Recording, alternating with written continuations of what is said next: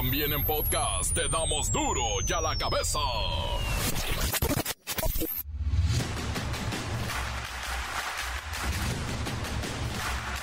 Martes 14 de noviembre del 2023. Yo soy Miguel Ángel Fernández y esto es duro y a la cabeza. Sin censura. El presidente de Estados Unidos, Joe Biden, se reunirá el viernes 17 de noviembre, este viernes, con su homólogo mexicano, Andrés Manuel López Obrador, al margen de la cumbre del Foro de Cooperación Económica Asia-Pacífico en San Francisco. La encuesta de compensación, que es la encuesta de los sueldos, revela que 47 de cada 100 empresas no tienen contemplado aumentar el salario de sus trabajadores, ni siquiera para compensar el impacto de la inflación que de acuerdo al Banco de México cerrará este 2023 en 4.4%. Colectivos LGBT en diferentes ciudades del país realizaron durante la noche de ayer y esta madrugada una velada en recuerdo del magistrade Jesús Ociel Baena Saucedo. La fiscalía revela que las investigaciones apuntan a un crimen pasional, pues el magistrade habría sido asesinado por su pareja, que después se quitó la vida. El Instituto Nacional de Transparencia informó que dos de sus altos funcionarios presentaron su renuncia para ser investigados luego de ser expuestos gastando recursos públicos en un table dance con la tarjeta de crédito del Instituto Nacional de Transparencia. Con eso pagaban los tragos y las chicas en el table.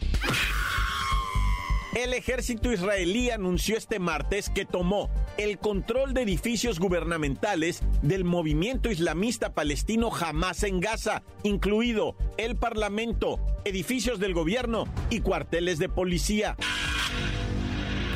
El reportero del barrio y sus muertitos, por cierto. Esto no lo dirá el reportero, pero el fin de semana se rebasaron los 240 homicidios dolosos en el país. La Bacha y el Cerillo nos hablan de la próxima fecha FIFA y de los contrincantes a enfrentarse en el play-in de la Apertura 2023. Comencemos con la sagrada misión de informarle porque aquí no le explicamos las noticias con manzanas, no, aquí las explicamos con huevos. Llegó el momento de presentarte las noticias como nadie más lo sabe hacer. Los datos que otros ocultan, aquí los exponemos sin rodeos. Agudeza, ironía, sátira y el comentario mordaz. Solo el duro y a la cabeza. ¡Arrancamos!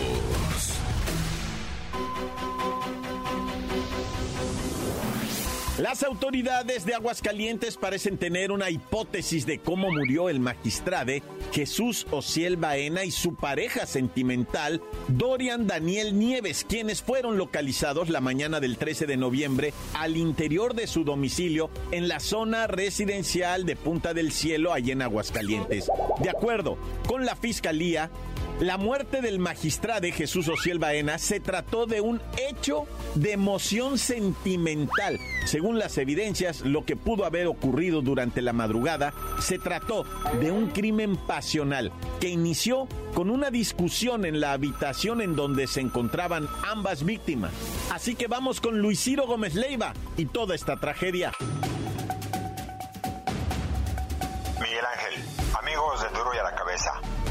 Acuerdo con la interpretación de las ciencias forenses, se sugiere que todo se originó en la planta alta del domicilio, esto entre el magistrado y su pareja. Esto porque encontraron cierto desorden de prendas tiradas que señalan que hubo forcejeos.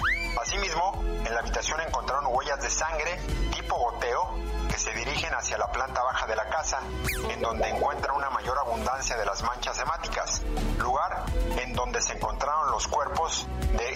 Jesús Ociel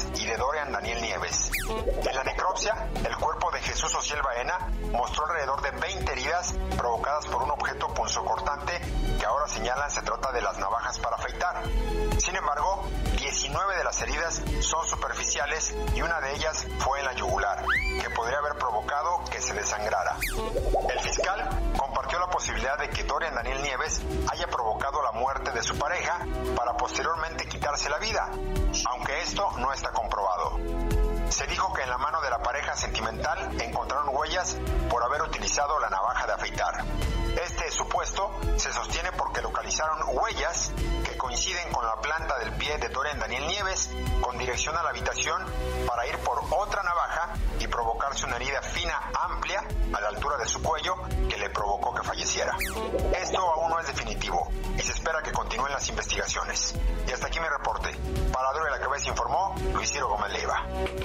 Gracias Luis Ciro Gómez Leiva. Cabe mencionar que el magistrado portaba calcetines en ambos pies al momento en que fueron localizados los cuerpos. Por ello, y por las dimensiones de la planta, es que suponen que Dorian fue el último con vida entre ambas personas, pues ya se preparaban para dormir. Pero ahí vino la discusión. Las noticias te las dejamos ir. Y a la cabeza.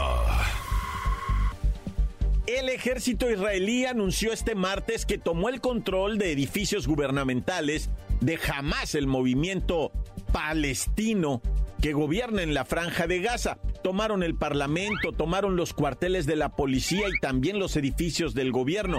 Esto a cinco semanas de iniciada la guerra en Medio Oriente que se agrava con una tremenda crisis humanitaria.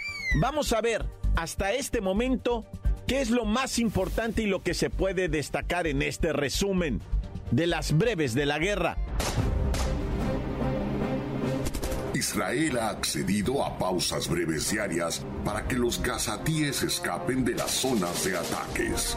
Casi 80 mil personas huyeron al sur la semana pasada.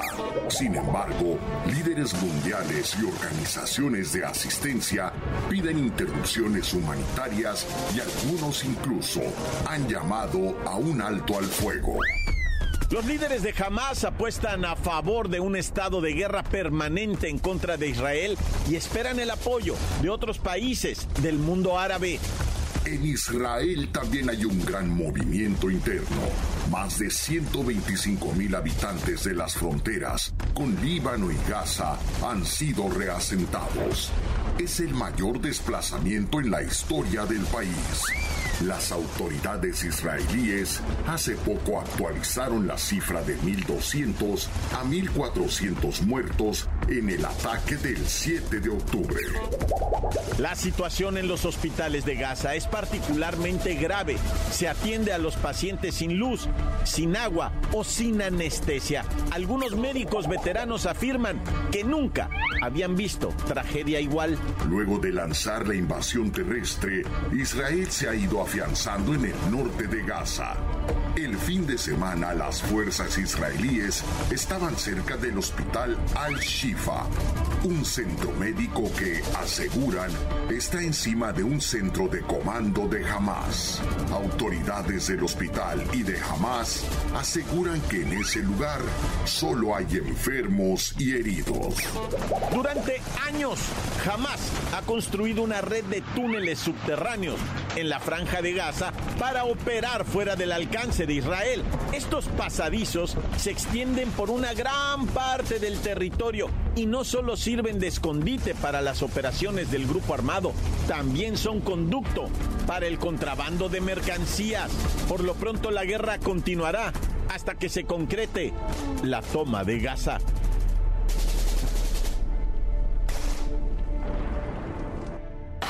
Encuéntranos en Facebook, facebook.com, diagonal duro y a la cabeza oficial. Estás escuchando el podcast de Duro y a la cabeza. Síguenos en Twitter, arroba duro y a la cabeza. Y no olviden que ustedes pueden escuchar los podcasts de Duro y a la cabeza, tan divertidos como siempre están en el Spotify. Descárguelos, búsquelo. Ahí nada más póngale en la lupa Duro y a la cabeza y los encuentra. Duro y a la cabeza. El reportero del barrio y sus muertitos, por cierto. Esto no lo dirá el reportero, pero el fin de semana se rebasaron los 240 homicidios dolosos en el país. Montes, montes, alicantes, pinch pájaros, cantan, tan, taran, taran, taran, taran, pim, pum. Oye, el Jonathan Lewis defendió a su amigo de unos 15 golpeadores, ¿verdad? O sea, lo estaban bulleando en su escuela ya en Rancho High School, en los United States, ¿verdad? Y este vato, por de repente se dio cuenta que a su amigo, el Jonathan, se dio cuenta que a su amigo lo estaban, pues ahora sí que sopapeando y le habían tirado la mochila al bote de basura y lo estaban amenazando con cargarlo y echarlo a él de cabeza al excusado. Y el Jonathan Lewis dijo, de 10 17 años, él va, se metió y les dijo, eh, eh, ya, ya estuvo, ya estuvo. No, tú qué te metes. Y que también le pegan una paliza. Y el vato falleció, acaba de fallecer, estuvo ocho días en coma, ¿verdad? En el hospital. Y en el hospital dijeron, no, ya desconéctalo, padre, desconéctalo porque no se va a armar, ¿verdad? El vato está malito y así se va a quedar ya. Tiene muerte cerebral, ya no más que desconectarlo, es lo único. Y toma la que lo desconectan, se convierte en el primer adolescente, ¿verdad? Que es asesinado a golpes en una escuela en Las Vegas, bueno, o sea, en todo Estados Unidos, pero pues esto ocurrió en Rancho High School de Las Vegas. Lo mataron a golpes, padre. Es el primer adolescente que muere en una escuela norteamericana a golpes. Es una tristeza. Y aquí en México ya tuvimos nosotros, ¿verdad? En, en ¿cómo se llama? San Juan Teotihuacán, ¿verdad? Una secundaria de una chica que agarró a pedradas en la cabeza a su compañera. Con la piedra le pegó en la cabeza, también la mató. Ah, aquí tenemos esa historia tan cruel, tan triste. Y bueno, pues vamos con esto de el robo del siglo. 17 millones de pesos era un dinero, ¿verdad?, de indemnización federal para las tierras ejidales del tren Maya. Se robaron allá en Felipe Carrillo Puerto, un municipio, pues 17 millones de pesos. Dicen, ¿verdad?, que los asaltantes llegaron pues tranquilamente en una camioneta, ingresaron al domicilio del tesorero, lo encañonaron y le dijeron, ¿dónde están los 17 17 millones, papá. Lo, lo, lo, lo, los que dijo el señor Asitón, no te hagas, tú sabes dónde hay un clavel y lo queremos. Dijo, bueno, pues órale va. Y pues entregó el dinero, no se sabe a ciencia cierta de qué manera, ¿no? Lo cierto es que en su ida los asaltantes todavía por el nerviosismo estrellaron el vehículo donde iban, pero aún así lograron huir con los 17 millones de pesos. Son 17 millones que se le iban a entregar a 600 comuneros que estaban esperando la indemnización. Ya unos tenían, bueno, hasta la fiesta planeada, todo pagado, ¿verdad? Ya para irse ahora sí de pura fiesta. Imagínate la laniza que les iban a dar. Por cierto, en la camioneta abandonada encontraron las armas que había dicho el señor Baal, que atoraron primero. Y también estaba lo que viene siendo, pues, pedazos de, de ropa que se habían quitado ahí y la escondieron. Y ya puras de esas, ¿verdad? Ahorita seguimos esperando a que nos den razón de qué onda con esa feria. La van a agarrar, la van a encontrar o qué rollo, porque es un dineral al casi el millón de dólares, nah, ya. Se dice, ¿verdad?, que iban saliendo de un partido de fútbol Román Rodrigo y otra serie de personas muy tranquilos iban saliendo cuando de repente, ahí en la alcaldía Gustavo Amadero, un individuo conocido como el Héctor se le fue encima al Román y lo apuñaló y todo por quitarle el cochino celular, o sea, no manches. Y eso que se había puesto bonito el jueguito de fútbol, ahí el Román se había rifado jugando, estaba contento, pero después salió salió de este lugar ahí en la colonia campestre Aragón, iba acompañado de varios amiguitos, ¿verdad? Pero el Héctor Iván completamente drogado y fuera de sí mismo se le fue encima cuando salió del deportivo. Ya estaba mal el señor ese Héctor Iván y se le fue y apuñaló a este muchacho justo en el cuello, loco, imagínate. Sus camaradas intentaron, ¿verdad? Llevarlo al hospital, uno el más cercano, sin embargo, en el trayecto pues perdió la vida, Naya. Y bueno, el cinismo total, ¿no? En los Reyes La Paz, en el Estado de México, donde ya los rateros les vale absolutamente todo, van y se roban hasta las cámaras que los están filmando. Un vato trae así un cigarro y luego anda robándose las cámaras de una calle, completa la calle. Me robo esta, me robo esta, me robo esta. Va y así de un brinco las jala, las arranca y se las lleva. Hay unas que son wifi y pues no ocupan cable, las que están cableadas. Pero el cinismo, el vato trae hasta un cigarro en la boca, ¿no? O sea, haciendo el jale. 5 de la mañana el vato de una sola calle se llevó seis cámaras, ¿no? Que a gusto, te digo, la raza rata, ¿no? Así se la llevan y luego cuando los tuercen lloran, pero bueno, ya mucho verbo debilita, tan tan, se acabó corta. La nota que sacude. ¡Duro! ¡Duro ya la cabeza!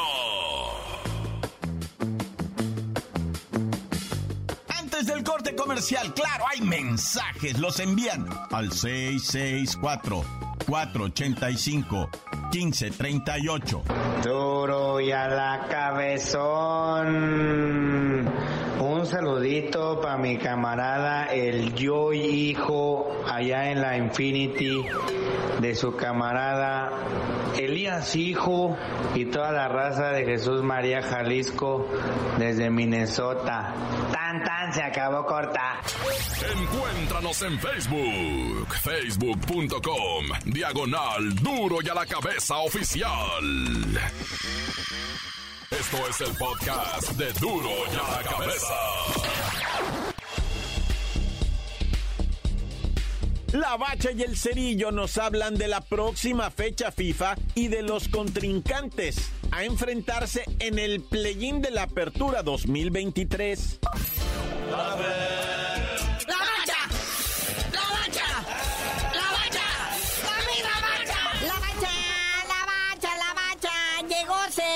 que viene siendo, ¿verdad? Una ligerita pausa para dar pie a la fecha FIFA donde tendremos actividad del equipo mexicano. El equipo tricolor. Sí, carnalito, todo el mundo estamos bien consternados con esto del play-in, que se va a jugar hasta el 22 de noviembre, miércoles 22 de noviembre. Pues dicen, no, pues todavía falta mucho. ¿Y esta semana qué vamos a hacer? Pues ahí está la Liga de Naciones de la CONCACAF. Este próximo fin de semana es fecha FIFA y se va a jugar en lo que viene siendo su fase de cuartos de final, partidos de ida y vuelta. A México le toca el viernes contra Honduras. En Honduras, ya la vuelta será como para el martes 21 de noviembre acá en México. Que lo más seguro es que sea en el Estadio Azteca, ¿verdad? Que dicen que va a ser la despedida de la selección del Estadio Azteca antes de su remodelación. No crean que ya no van a jugar ahí y se van a ir ya de plano, de planta, a ir a jugar al gabacho. Y bueno, lo que todo mundo está esperando, entrarle a lo que viene siendo en sí, en sí, en el Playboyín de la Apertura 2023.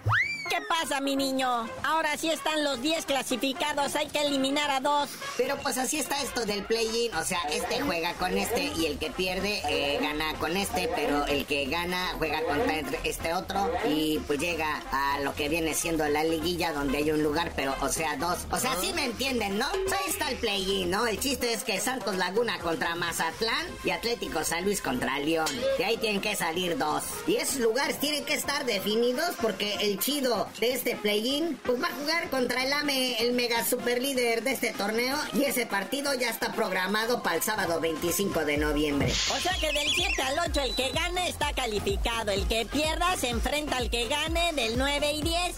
No, bueno, muy claro. Pero bueno, ya habíamos dicho, partidos definidos en cuartos de final. Tigres Puebla, por supuesto. El de ida en el Estadio Cuauhtémoc y el de vuelta. Hay Volcán. Y Pumas Chivas, muñeco. Es cuartos de final ya definidos, hijo. A mí se me hace que se van a jugar ya casi en Navidad. Naya. Y hay que hacer mención honorífica del Puebla. Que siendo el equipo más baratito de la Liga MX se metió a la liguilla. Oye, sí, ¿qué onda con el Pueblita? Siempre lo hemos mencionado en este espacio que el Pueblita es una de las nóminas más modestas de este fútbol mexicano, donde obvio sobresalen los de Monterrey, el AME, las Chivas, que obvio como aquí en esta liga globera y bicicletera no hay tope salarial, pues el que más lana tiene, pues más posibilidades tiene de ser campeón, aunque aquí está el Pueblita haciendo la excepción de la regla, ¿verdad? Y exhibiendo a esos equipos poderosos. Y bueno, también hay que destacar la maldición no solamente del superlíder, sino también del campeón goleador de la Liga MX. No, bueno, ya déjate de maldiciones, Dios. Ándale, no solo la maldición del superlíder, la del goleador, que el equipo del campeón goleador nunca es campeón de la liga. ¿Cómo está eso? Solamente cuatro veces lo ha logrado lo que viene siendo el Toluque. Tres veces tuvo el campeón goleador con José Saturnino Cardoso en el 98, en el 99 y el 2002 y fue campeón en esas tres ocasiones. Luego después ya fue en el 2008 también el Toluca, pero ya no estaba Cardoso. Ahora el chileno Héctor Mancilla fue el campeón de goleo y pues Toluca fue campeón. Ahora el campeón de goleo de este torneo pues fue el Harold Preciado del Santos y pues están en play-in. A ver si desde la posición de play-in puedes llegar a ser campeón del fútbol mexicano. Evidentemente solo el diablo ha podido en cuatro ocasiones lograr ser campeón de liga y campeón de goleo. Y bueno, el drama de mi Memo Martínez, el máximo goleador de la Apertura 2023, pidiendo chance en la selección mexicana a ver qué, qué, qué puede anunciar o qué puede vender para que lo llamen porque por destreza y por goles no lo llaman. Otra cosa que tiene el modesto Puebla es al máximo goleador mexicano de este torneo. Se trata de Memo Martínez, que fíjate nada más, o sea, estuvo a un gol del Harold Preciado. Y pues también pues, alza la manita para la selección. Le dice al Jimmy Lozano, eh, ¿qué pasó, hombre? Pues luego no se quejan que no hay goleadores mexicanos, que no hay delanteros. Y los pocos que hay no les dan la oportunidad. Ahí van a llevar al petardazo troncazo del Quiñones, que ni siquiera figuró en el top 5 de los goleadores. Va a resultar igual el fiasco que con Fraudes Mori. Neye. Al cabo el Tuca ya dijo ahí en Yespillén que a los directores técnicos de la selección les arman el equipo. En un lapsus que tuvo el buen Tuca ahí confesó como que, ups, ya le imponen jugadores. Pues lo que hemos sabido siempre, ¿no? Por eso Memo Martínez, para que vaya a ser eh, convocado, pues a menos que sea muy viral en redes sociales, que ande de borrachote y puras de esas, ¿no? Y bueno, la Rosa de Guadalupe, digo, la historia del Chicharito. ¿Cuál será su futuro en el fútbol mundial? ¿A dónde lo vamos a ver? ¿En la Jaiba Brava del Tampico Madero? Y Javier el Chicharito Hernández, que ahora no hay en dónde acomodarlo, ¿verdad? Hace 35 años, ya es agente libre, ya no lo tiene el LA Galaxy y pues dice que para dónde se va a acomodar. Dice que a lo mejor está viendo muchas opciones, ¿verdad? Algunas en la MLS, otras en Europa, en la Gran Liga de Andorra, ahí donde está Marquito Fabián, o en Arabia Saudita cargándole el neceser a Cristiano Ronaldo. Pero bueno, carnalito, ya vámonos porque hay mucha actividad deportiva. Está el Mundial Sub-17, está la Liga de Naciones de la CONCACAF y está el Play-In y la liguilla y todo esto. Y tú no sabías de decir por qué te dicen el cerillo. Hasta que mi chicharite tenga donde jugar su futbolito, les digo.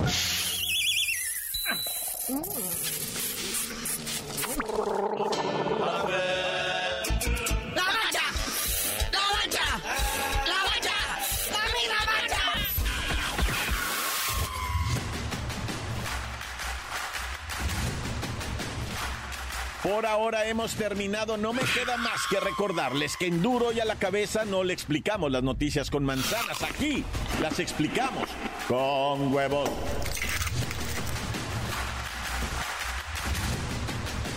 Por hoy el tiempo se nos ha terminado. Le damos un respiro a la información, pero prometemos regresar para exponerte las noticias como son. Y a la cabeza es Miguel Ángel Fernández, Arturo González, Eddie González y la producción de Luis González, el señor X. Una producción original de MBS Radio.